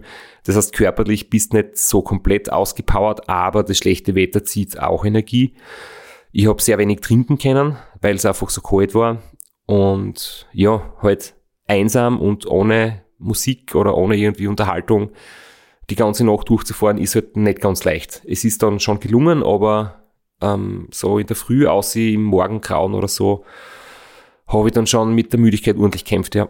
So wie du jetzt gerade. Jetzt wollte ich aber mir extra weg vom Mikro, dass keiner hört, mein Genen, aber ähm, wie war es dann eigentlich von den Temperaturen? Weil du bist durchnass, man wird nicht mehr trocken. Es ist immer so ein bisschen Feuchtigkeit bleibt trotzdem auf der Haut. Das ist äußerst unangenehm. Und wenn es dann noch richtig kalt wird in der Nacht, kann es schon grausig werden. Ich habe dann auf meiner Garmin-Auswertung auch gesehen, dass es temperaturmäßig ziemlich konstant war. Es hat lustigerweise in der Nacht nicht schlimm abgekühlt. Es war immer so um die 10 bis 15 Grad, gleich wie am Tag. Und ich bin dann auch teilweise ähm, in der Nacht, ja, ich habe mir nicht mehr angezogen als tagsüber. Ähm, die Regenjacken habe ich regelmäßig gewechselt, also ich habe auch so ganz leichte, durchsichtige von Oveo und eine dickere ähm, von Specialized, die halt regelmäßig tauscht. Aber eigentlich bist du dann eh immer, immer nass. Und irgendwie ist es so wie mit den Neoprenhandschuhen, wenn du mal permanent durchnass bist und einfach ein bisschen vom Wind geschützt bist, dann, dann stabilisiert sich dein Körperklima. Es ist dann so eine konstante, feuchte Kühle irgendwie, aber es war durchaus erträglich. Ich habe allerdings von der Nacht nur einen Einspieler, damit du vielleicht zum Gähnen aufhörst. Spül dir den jetzt vor. ich gehe schon längst nicht mehr. Bin gebannt am Zuhören. So, bin gerade in Zell am See es regnet immer noch, aber es ist total cool zum Fahren, weil es nicht so kalt ist. Kein Verkehr, Straßen gehört mir allein. Und ja, es läuft gut. Körperlich total entspannt und Anstrengung ist nicht so schlimm. Also denke ich, dass die Nacht gut gehen wird. Zell am See ohne Verkehr kennt man eigentlich auch nicht. Wirklich in Zell am See war ich auch noch nie, muss ich sagen. Ähm, weil beim Racing und Austria fährt man südlich dran vorbei. Man kommt vom Glockner und birgt Richtung Mittersil. Aber am See direkt entlangfahren bin ich noch nicht. War in der Nacht eigentlich schon echt schön. Überall die Beleuchtung, alles spiegelt sich im See. So das leichte Nieseln. Ähm, und echt kein Mensch unterwegs, weit und breit. Ich bin auf der Ostseite vom See entlang gefahren, nicht auf der Bundesstraße. Ähm, ja, das war so eine kurze Hochphase, bevor dann halt die Müdigkeit langsam doch stärker geworden ist. Bist dann äh, über Kitzbühel gefahren? Also Nein, ich bin in Saalfelden abgebogen und dann über Hochfilzen und Fieberbrunn gefahren nach St. Johann im Tirol. Ähm, ich habe mir gedacht, das tut sicher, Zell am See ist ja doch groß und mit Touristen eigentlich immer ziemlich ausgebucht. Ähm, mir gedacht, da gibt es sicher Einkaufsmöglichkeiten unterwegs, aber es war tatsächlich so, dass auch in Österreich, wo man sich denkt, da ist die Infrastruktur gut oder vielleicht besser wie in manchen anderen Ländern, dass es da einige Tankstellen gibt, die in der Nacht offen haben, war nicht der Fall. Wie spät war es denn? Weil der, der Mackie, der hat, glaube ich, recht lange offen in Zell am See. Ja, da war es schon deutlich nach Mitternacht. Ah, ja. Ich habe jetzt nicht mehr genau im Kopf, aber ja. es war wirklich nichts mehr offen. Ne? Zum Glück hast du noch ein paar Regeln gehabt aus Leon. Ja, äh, da waren dann die letzten schon langsam beim zur Neige gehen, weil ich habe ja generell so das Ernährungskonzept gehabt, dass ich, ich habe vier Gels, vier Riegel und vier so Mini-Sackerler, das sind eigentlich so, so Probesackerler vom Beradon-Getränk mitgehabt habe für, zum Nachfüllen. Und dann halt unterwegs, so wie beim Einkaufen eher so belegte Semmel oder Baguettes oder so kauft und die bösen Schokoriegel mit Erdnüssen und Karamell drinnen habe ich nur im ganzen, in der ganzen Fahrt nur vier Stück gekauft und gegessen. Ähm, das hat mir eigentlich so viel besser taugt. Aber ja, ich habe jetzt, wie gesagt, für die Nacht einen gewissen Vorrat mit dabei gehabt, aber jetzt nicht wahnsinnig viel, weil ich mir dachte, ob ich wäre unterwegs sicher noch mal einkaufen können. Aber halt notfallsmäßig habe ich so weit vorausgedacht, dass es bis, bis sechs in der Früh geht, vor den Tankstellen aufsperren. Und so hat's auch sich, es ist sich gerade ausgegangen, ja. Ja, es, anscheinend kann man es ja überessen an diesen Schokorillen, weil ich habe beim äh, Seven Serpents unterwegs auch vier gekauft und drei liegen jetzt noch immer daheim in der Naschlade. Also es äh, äh, sind bei mir auch nicht so gut gegangen. Heuer. Ja, du hast dir letztes Jahr Seven Serpents erzählt, du hast so trockene Müsli-Riegel gehabt, oder? Die so extrem viel Wasser braucht haben zum Essen. Ja, die habe ich diesmal gleich gar nicht mitgenommen, ja. Hast du immer noch daheim, oder? einen habe ich sogar mit nach Barcelona genommen und wie, mit dem Radl hin und mit dem Flugzeug zurück, den habe ich auch auf dem Weg niemals nicht angegriffen. so schlimm war es nie. Ja, manche, manche Riegeln haben schon viele Kilometer intus. Ich aber immer wieder welche, wenn ich trainieren gehe, stecke ich mir einen ein, brauchen nicht niemand mit haben und so nach einem Monat ist er irgendwie nur mehr so Brösel im, in der Verpackung drinnen. Aufgeweicht, angeschwitzt. Deswegen lobe ich mir das ist jetzt mein neues, die Seven Days Croissant. Äh, da hat eins jetzt einen Waschmaschinengang mitgemacht und überlebt. Es schaut eigentlich noch recht okay aus. ich habe noch nicht aber bissen, aber es schaut okay aus. Mir gedacht, du sagst, die Seven Days sind deswegen gut, weil es von Haus aus schon aufgeweicht und ekelhaft sind. Das ändert sich nicht mehr, wenn man aufschwitzt. Naja, das auch. Also ich habe ja das ist ja das, das habe ich äh, sicher einen ganzen Tag in der Trikottasche gehabt und dann auf der Autofahrt heim von Triest und dann war es eine Woche in der Wäsche und heute habe ich es gewaschen. und, äh, ja, ich glaube, es geht noch. Ich lasse mich nicht davon abhalten, nochmal aber zu beißen noch heute. Apropos äh, Dinge, die schon viel Kilometer intus haben und nicht mehr ganz so fit sind. Ich bin unterwegs draufgekommen, kurz vor Innsbruck, da war irgendwie Baustelle und Fräskante und aufgefräster Asphalt. Und dann denke ich mir so, boah, es ist echt, also das Specialized Tropez ist ja generell das Radl, was für Komfort ausgelegt ist. Und dann fahre ich so über die Fräskanten drüber und denke mir so, es ist wirklich komfortabel. Ich habe kaum irgendwie die Kanten gespürt und dann ist mir im gleichen Moment bewusst worden, vorne ist ein bisschen Dämpfung drinnen, ähm, oben beim Steuersatz und beim Vorbau. Aber hinten habe ich vergessen, Luft aufzupumpen vor dem Start. Also ich bin seit zwei Monaten, wenn ich mit dem Radl trainieren war, habe ich vor zwei Monaten das letzte Mal aufgepumpt. Wahrscheinlich waren eh noch vier Bar drinnen oder fünf oder so, wenn ich jetzt hingreife, so vom Schätzen her, aber halt nicht sieben, wie ich sonst einig getan hätte.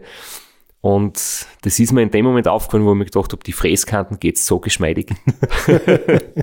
Zum Glück war das kein Rennen, da hätte ich mich gescheit geärgert, weil das kostet dann, glaube ich, schon was.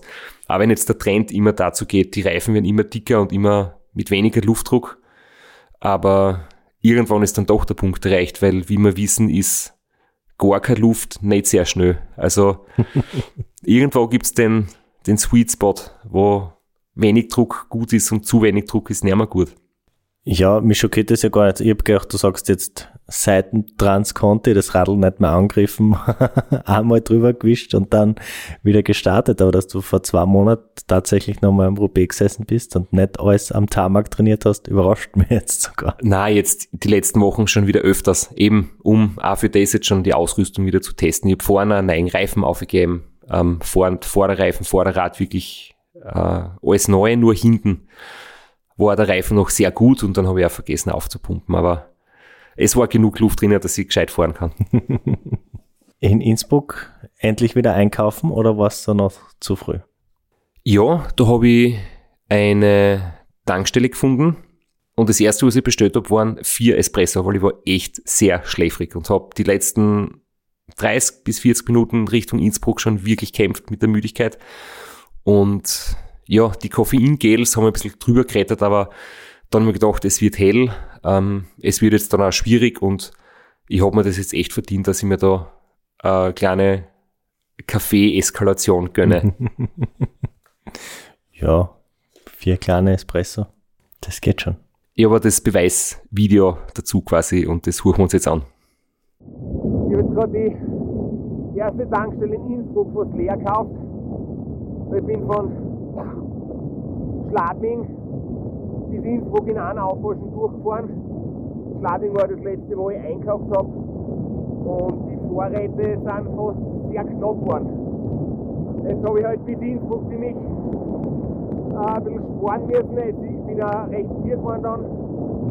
Und jetzt haben wir noch gleich vier belegte Pakete gehabt, zwei große Kaffee. Und jetzt bin ich durch Innsbruck durch und der bei der nächsten Tankstelle ein zweites Frühstück gehabt. Und dann geht's auf, auf die Berge. Da schaut das Wetter super aus. Das wird ein Spaß. Ach so, dass du die vier Kaffee auf, auf zweimal aufgeteilt, nicht beim ersten Stopp gleich. Ja, zweimal zwei ist vier. Ist ja. vier, ja, genau. Das hat so Zwei kommen. doppelte waren das. Klingst positiv. Motiviert. Gut aufgelegt. Ja, weil jetzt war ich dann doch schon in der Realität erstens angekommen. Ähm, es wird durchregnen bis ins Ziel. Ähm, kurz vor Innsbruck war die dritte Regenpause von circa 30 Minuten, also jetzt habe ich schon dreimal 30 Minuten Regenpause gehabt und es war ziemlich klar, bis, bis ins Ziel, bis Dornbirn wird es nicht mehr aufhören und wenn du dann deine Illusion beiseite schiebst, wenn du weißt, jetzt liegen die Karten auf dem Tisch, dann kann man sich damit auch besser arrangieren. Wenn du halt von vornherein weißt, es regnet drei Stunden, dann wird's schön und dann regnet es den ganzen Tag durch, ist das am Anfang ein bisschen bitter, aber irgendwann denkst du, jetzt bin ich schon bis Inns Innsbruck gefahren, jetzt ist auch schon alles egal. Und außerdem habe ich da, glaube ich, gerade äh, einen hohen Blutzuckerspiegel gehabt. und das steigt natürlich auch immer, das steigert die Laune. Du hast gesagt, es wird schwer. Ähm, du hast das vorher angesprochen, deine, deine Route. Vielleicht möchtest du jetzt nochmal kurz sagen, erklären, was jetzt auf dich zukommt, kurz nach Innsbruck. Man hat gesehen, dass rundherum einfach richtig viel Schnee liegt auf die Berg, dass es oben total bewölkt, neblig und regnerisch ist. Also das hat echt nicht so gut ausgeschaut. Ich war vielleicht deswegen auch noch gut gelaunt, weil ich so früh durch Innsbruck durchgefahren bin, also da war es so zwischen sechs und halb sieben in der Früh, dass wirklich noch kaum Verkehr war, ähm, kann es uns auch ungemütlich werden. Und spätestens da wird dann müssen, ich meine, entsch zum Entscheiden war nicht wirklich was. Die Frage war nur, ob es vielleicht trotz der Adelbergsperre, ob man irgendwo fragen kann, ob man quasi trotzdem drüber darf oder ob so sowas wie eine Ausnahmegenehmigung gibt, wenn ich sage, ich bin der Christoph Strasser, ich möchte bitte drüber fahren, weil ich muss zur Messe und ich schenke euch ein Badel Hansch, das ich nicht mehr brauche oder so. Ob dann irgendjemand sagt, passt, ist okay. Und ich habe mir gedacht, na, ich mag da gar nicht herum debattieren, sondern ich fahre halt über dieses Hantenjoch drüber.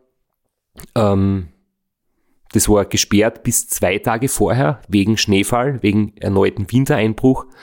Dann ist es geöffnet worden, ähm, aber das deutet schon darauf hin, wenn vor zwei Tagen Schnee dort oben war, oder es war gesperrt und es regnet aber seit zwei Tagen wieder, kann man sich ungefähr vorstellen, wie es dort oben ausschaut.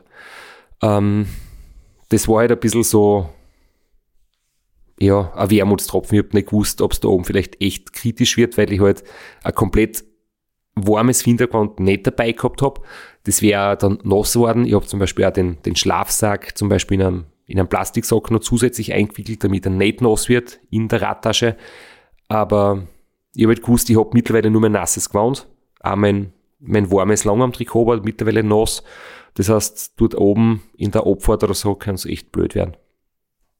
Aber wie gesagt, das war eh schon alles wurscht zu dem Zeitpunkt. Dann hören wir uns einmal in dem Einspieler an, ob du in dem Moment auch so fatalistisch unterwegs warst oder ob es dich doch noch ärgern hast können. Sie haben gesagt, am Samstag wird es in Vorarlberg zum Regnen aufhören und es wird deutlich schöner. Es regnet da wirklich nicht mehr, schau.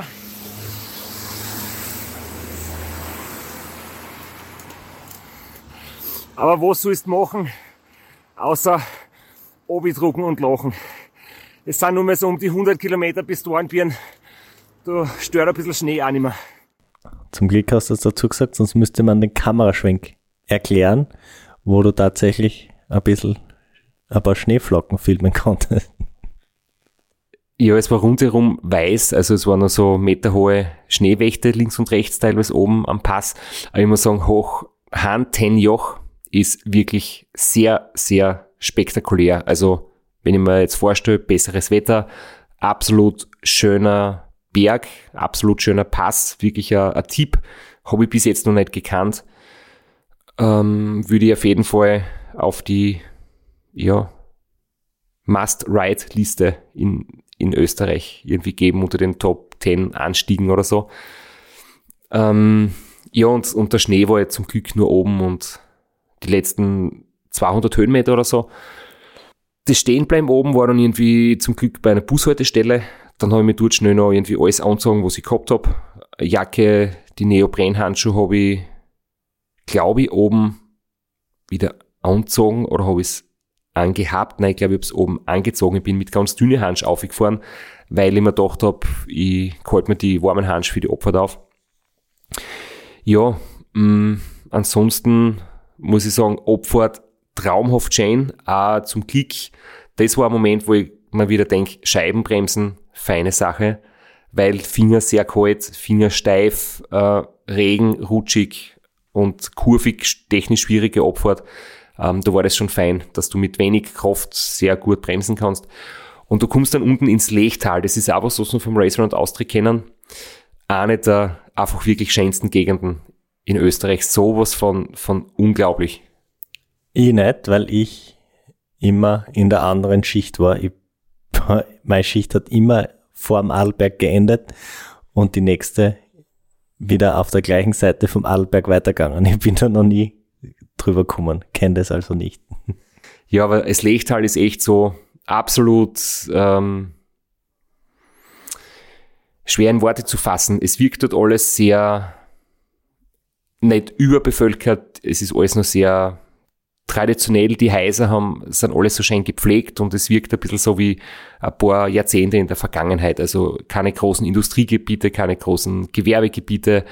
Alles sehr urig und wirklich sehenswert. Also teilweise so gepflegt und so schön wie ein Freilichtmuseum. Und, und rundherum halt einfach die spektakulären Berglandschaften echt wirklich fein. Und da hat sogar bei Regen wirklich Freude gemacht, durchzufahren. Vor allem dann auch den Hochtannberg, der diese spektakuläre äh, Serpentine hat, die irgendwie einige Dutzend Meter über dem Boden ist, die quasi so wie eine Brücke äh, Serpentine bildet. Was, glaube ich, jedes Jahr das Highlight-Foto ist vom Race Around Austria, diese Passage. Und der Hochtannberg ist von der Ostseite nicht so schwer zu fahren, nicht so steil, nicht so lang. Und da habe ich auch wieder Begleitung gehabt, der Kurt Matzler äh, war kurz auf Besuch, der war auch auf der Messe in Dornbirn und war quasi am Heimweg, hat er dann den anderen Weg gewählt, hat mich kurz besucht, ist dann am Streckenrand gestanden, hat mich angefeiert, ist dann sogar ein paar Meter mit dem Radl mitgefahren.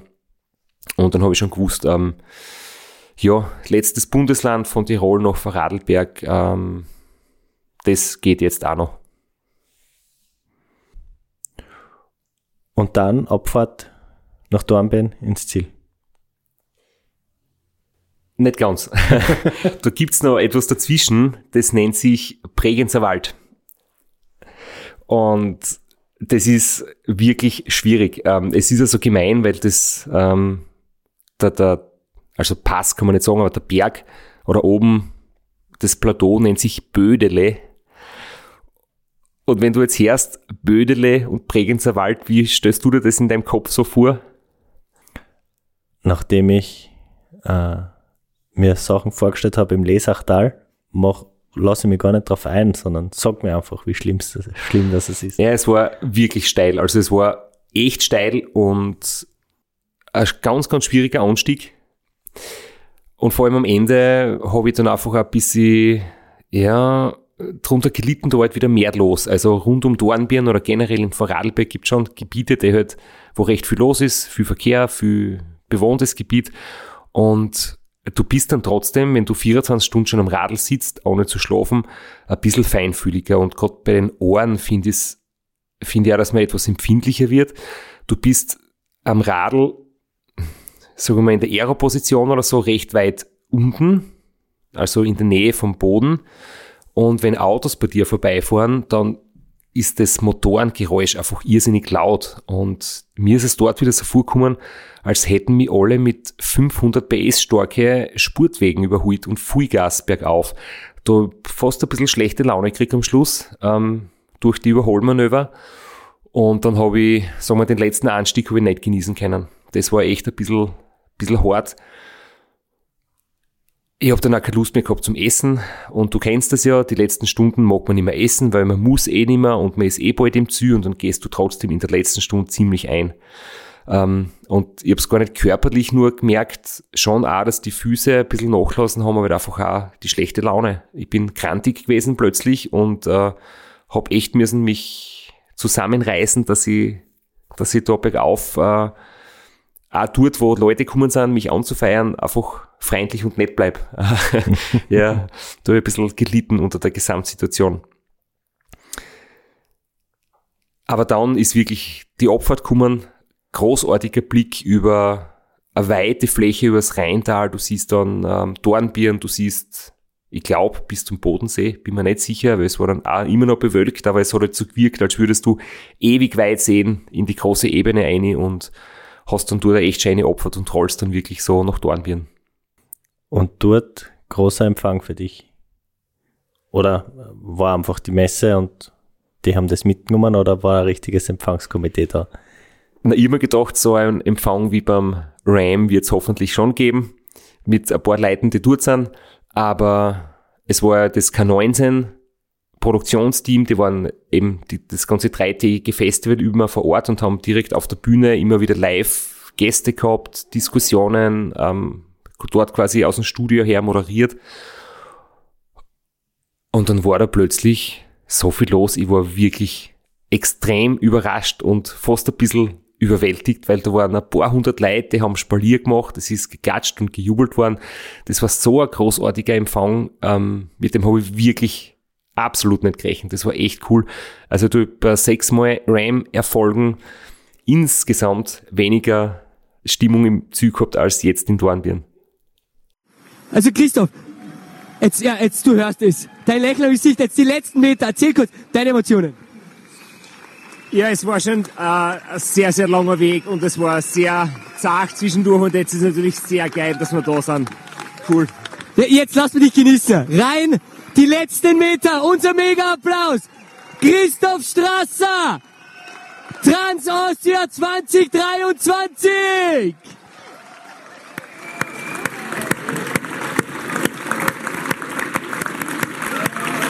Ja, besondere Emotionen. äh, So viele Leute, die hier sind. Die Messegeschäftsführerin Sabine Treime hat in Empfang genommen. Vielleicht können wir auch das Publikum hier noch zeigen. Da haben wir ja den Felix, dass wir hier die Kulisse auch zeigen dürfen mit der Kamera. Also da können wir diese Bilder zeigen. Können wir nochmal klatschen miteinander, so richtig laut. Wir erinnern, Christoph Strasser ist bei uns angekommen.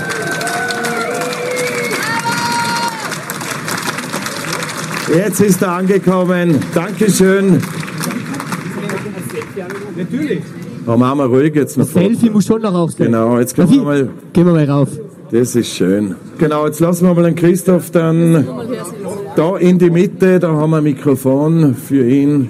Ma, ist das schön, dass du da bist. Ja, lass mich mal drücken, komm. Ah, du bist schon wieder fast trocken. Nein, das dauert noch. Ah, okay. Warte, jetzt geben wir mal ein Mikrofon. Ja, unglaublich cool. So ein Empfang. Vielen, vielen Dank. Das ist echt der Wahnsinn. Ich hab mir gedacht, ich fahre einfach vom Burgenland daher ganz locker und dann machen wir da Interview und dann gehe ich heim schlafen, aber dass da sowas los ist, Ey. ist ja echt fein. Wir haben dir gesagt, du kriegst so. Ja, echt unglaublich. Es war unterwegs da immer wieder ähm, Leute an der Strecke anfeiern und äh, ein paar Minuten mit mir mitfahren. Also es war wirklich einiges los und, und ja, vielen Dank an alle, die irgendwie mit dabei waren oder die jetzt da herkommen sind. Echt großartig. Danke. Wahnsinn. Christoph, ganz kurz, äh, du hast angesprochen, immer wieder einige auf der Strecke gewesen, Plakate haben wir gesehen, kannst dich erinnern, ein Vater mit, mit seinen beiden Söhnen, die haben Kochtöpfe von der Mama mitgenommen. Wie gut tut sowas am Rad? Ich weiß noch genau, mit den zwei aber haben wir abgeklatscht. Da bin ich ganz langsam geworden und dann haben wir gesagt, einmal abklatschen bitte und das war echt cool. Nein, das, das ist äh, voll super, wenn, wenn man irgendwie merkt, dass das einfach so eine Wertschätzung hat und dass einfach auch viele Leute bei dem Sport mitfiebern, auch wenn das jetzt nicht einmal ein Rennen war oder so, sondern einfach nur im Prinzip ein, ein Trainingsfahrt, ist das echt schön, dass da so viele Leute mitfiebern und ich hoffe halt auch, dass, dass wir viele Leute für den Sport generell begeistern können, weil es gibt so viele tolle Wettkämpfe in dem, in dem Langstreckenradsport und generell Radfahren ist so ein schöner Sport und wenn wir da mit solchen, solchen Aktionen irgendwie beitragen können, Radfahren beliebter zu machen, dann haben wir alle was davon.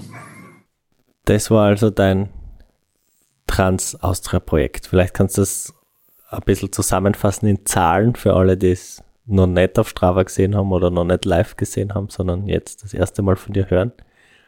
Ja, mir ist jetzt echt wieder bewusst worden, jetzt kurzer Abschweif zum Technischen. Ähm, Strava liefert komische Zahlen. Ähm, die tun bei die Durchschnittswatt, glaube ich, die Stehzeiten mitrechnen. Ähm, sie berechnen andere Stehzeiten als Garmin zum Beispiel.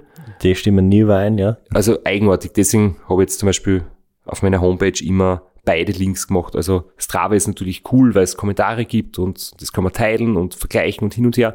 Aber ich glaube, ernsthaftere Zahlen gibt's bei Training Peaks zum Beispiel oder bei Garmin. Ähm, ja, es waren insgesamt statt den geplanten 8000 Höhenmetern nur 4500, weil ich immer ein paar Berge umfahren bin. Dafür waren es dann um 13 Kilometer mehr, nämlich 733 statt 720. Ich habe insgesamt 27,5 Stunden braucht und bin 1 Stunde 39 gestanden. Ähm, an der Kasse im Sportgeschäft oder an der Tankstelle oder an der Baustelle. Also ja, das ist, glaube ich, nicht überragend, aber trotzdem bei dem Wetter kommt halt ein bisschen mehr Stehzeit zusammen, weil du halt doch öfters einmal umziehen musst oder das Umziehen ein bisschen länger dauert.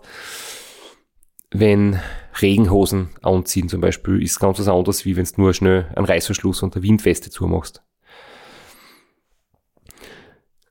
Die Durchschnittsleistung war 218 Watt, also circa 30 Watt weniger als in Italien. Ich bin ja dann ziemlich körperlich ziemlich fit angekommen. Trotzdem am nächsten Tag habe ich schon gemerkt, dass ich ordentlich paniert war. Also man muss halt einfach denken, dass die Ernährung und die Versorgung schlechter ist und man deswegen ein bisschen mehr Defizit hat und das sich natürlich dann auch summiert und ja, das ist eben auch der große Unterschied, wie es am noch so einer Ausfahrt geht, ob man Betreuung hat mit perfekter Verpflegung oder eben Minimalverpflegung oder quasi auf sich allein gestellt ist. Insgesamt habe ich gegessen neun Peraton-Riegel, vier Gels, sechs Espresso, vier von diesen Schokoriegeln, die ich nicht näher nennen will, kann sich jeder denken. Und nur sechs Liter habe ich getrunken, weil es halt einfach so kalt war, dass es nicht mehr gegangen ist, dass ich einfach wirklich mich zwingen habe müssen, dass ich überhaupt sechs Liter einbringe. Ja, und im Vergleich zum Race Across Italy habe ich mir auch noch den Training Stress Score angeschaut. Die Distanz und die Dauer ist ja doch ziemlich ähnlich.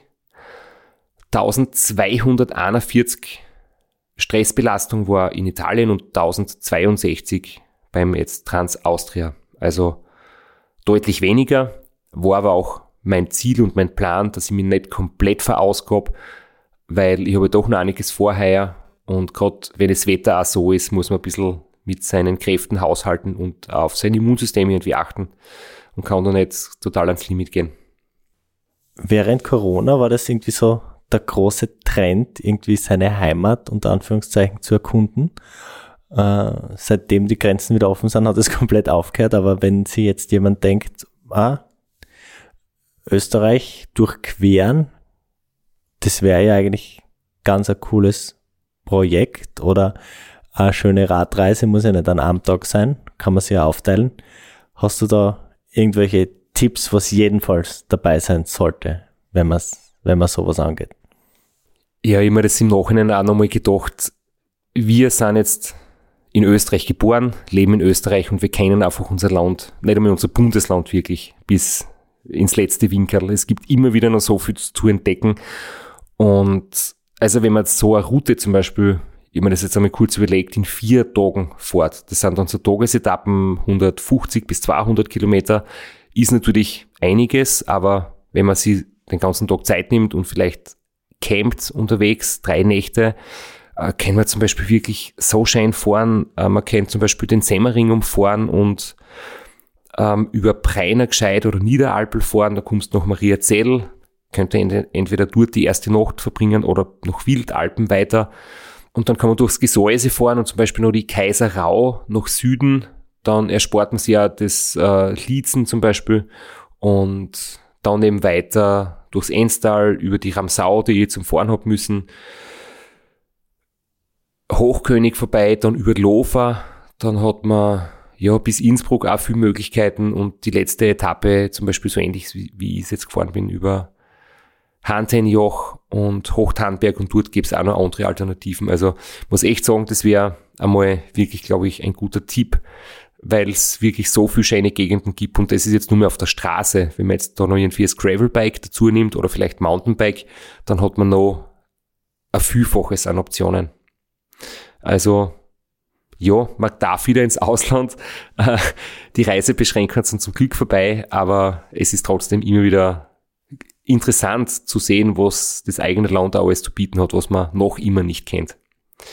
Kriegen wir eigentlich Geld von Österreich Tourismus? Haben wir Werbung gebucht? Nein, aber sie könnten uns ruhig eins geben. Also Geld nehmen wir immer, so, ist, so bin ich da nicht. Noch kurz zu deinem Setup. Du hast gesagt, du hast ein paar Sachen entdeckt, die du noch ändern wirst, anpassen wirst, aber nicht verraten wirst zu, fürs Transconti. Nein, ich war sehr zufrieden. Also Luft aufpumpen ist auf jeden Fall noch eine Verbesserungsmöglichkeit.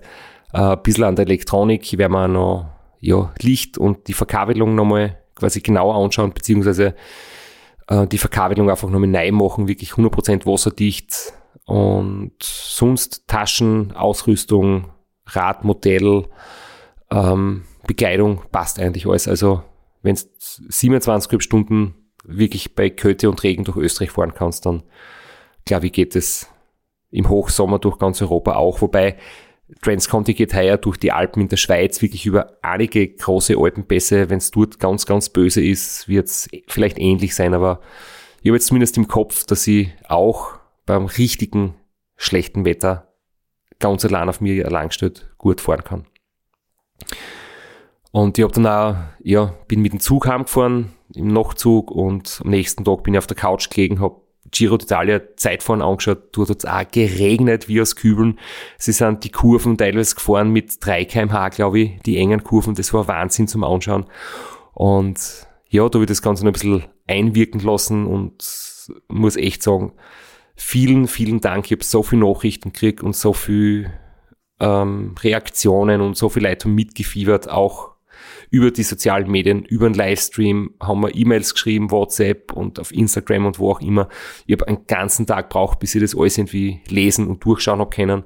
Habe auch probiert zurückschreiben, so gut es geht und ja, es waren es war so eine große Freude für mich zu sehen, wie viele Leute sich da wirklich mitreißen haben lassen, wie viele an der Strecken waren, äh, wenn ich Fotos gekriegt habe, wenn kleine Kinder beim Frühstücken Livestream geschaut haben und ähm, es ist halt irgendwie das eine, Rennen zu fahren und Erfolge zu feiern, aber es ist halt trotzdem noch viel schöner, wenn man spürt, dass man andere Leute für den Sport oder fürs Radlfahren begeistern kann und vor allem ganz viele junge Menschen, die dann vielleicht später mal selbst aufs Radl steigen, sobald sie eins bekommen oder haben oder Radfahren können. Ja, das Radgeschäft in Kapfenberg hat jetzt nur mehr Motorräder, muss vielleicht auch anders empfehlen. Genau. Aber ja, das macht mich wirklich sehr froh und dankbar und stolz und dass ich, dass ich das machen darf, dass ich die Möglichkeiten habe dazu und dass das auch für, für viele so Inspiration ist und dass ich da ein Vorbild sein darf und das war einfach eine sehr, sehr schöne Geschichte und mir ist auch wieder bewusst, wenn es geht beim Radlfahren nicht nur um Rennen, sondern einfach auch um, um solche Sachen, um Dinge einfach zu machen, die irgendwie lässig sind und wo es nicht um Rekorde oder um Resultate geht. Und ich hoffe, dass unser Podcast auch ein Teil davon ist oder dazu beiträgt, andere Leute zu motivieren und zu, fürs Radfahren zu begeistern. Das hoffe ich auch. Und mit diesem wunderbaren Schlusswort entlassen wir euch in die nächste Woche. Nächste Woche gibt es wieder eine super Folge. Und ja, bleibt uns gewogen.